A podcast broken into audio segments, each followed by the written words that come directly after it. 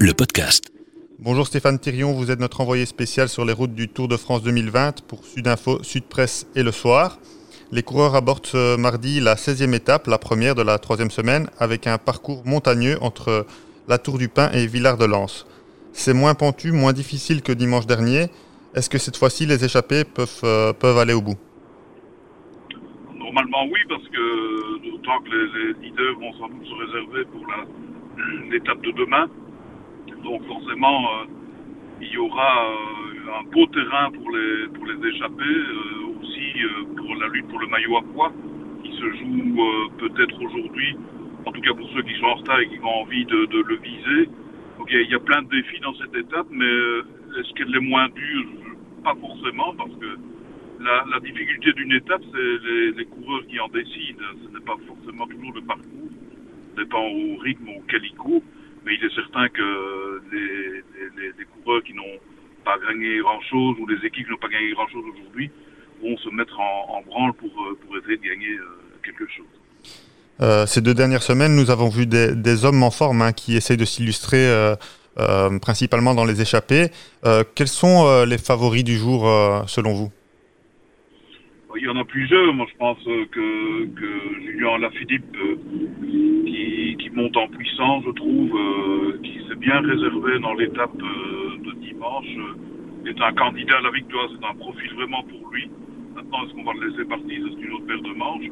On va retrouver aussi les, des, des, des, noms que maintenant on commence à connaître, comme Hirschi, euh, chez, chez Sunweb, euh, pourquoi pas Schachman ou Bushman, euh, Kamna chez Bora. Enfin, on, on, risque de retrouver les mêmes, les mêmes acteurs, étant donné que la forme, quand on ne l'a pas, ben, elle est compliquée à retrouver, même si, par exemple, un, Pinot pourrait, pourrait peut-être aller aussi dans une échappée aujourd'hui.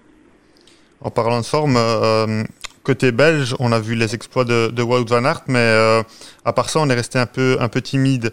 Euh, Est-ce que des coureurs belges peuvent se distinguer? On pense à un Ben Hermans, à un Thomas de Ghent, où euh, ils ont montré qu'ils n'avaient pas, pas les jambes pour, euh, pour jouer pour la victoire cette année? Thomas de Ghent, c'est un profil effectivement pour lui aujourd'hui. Tige Benoît, il s'inscrit lui dans qui est pour moi le meilleur des Belges avec Van. Jusqu'à présent, il s'inscrit lui dans un contexte d'équipier de, de, chez Sunweb, puisque vous avez vu que cette équipe, elle roule en équipe dans le collectif. Donc, euh, c'est à voir un peu, euh, je verrais plutôt un Benoît s'illustrer collectivement. Et évidemment, pourquoi pas de Ghent. Euh, à côté de ça aussi, il y a la, il y a la bagarre chez les favoris, hein, avec ce, ce, duel slovène entre Pogacar et Roglic. Euh, qu'est-ce qu'on qu'est-ce qu'on peut voir euh, euh ce mardi sur, euh, sur, ces routes, euh, sur ces routes montagneuses? Comme je le disais, je ne crois pas qu'on verra quelque chose, étant donné que demain, il y a une étape terrible, le col de la Lose. Donc j'ai l'impression, ou en tout cas le sentiment, je peux me tromper, que les les leaders pour le général ne s'attaqueront pas aujourd'hui, sinon peut-être pour aller grappiller euh, quelques secondes à la fin dans, dans un sprint éventuel. Mais non, je n'en suis pas convaincu.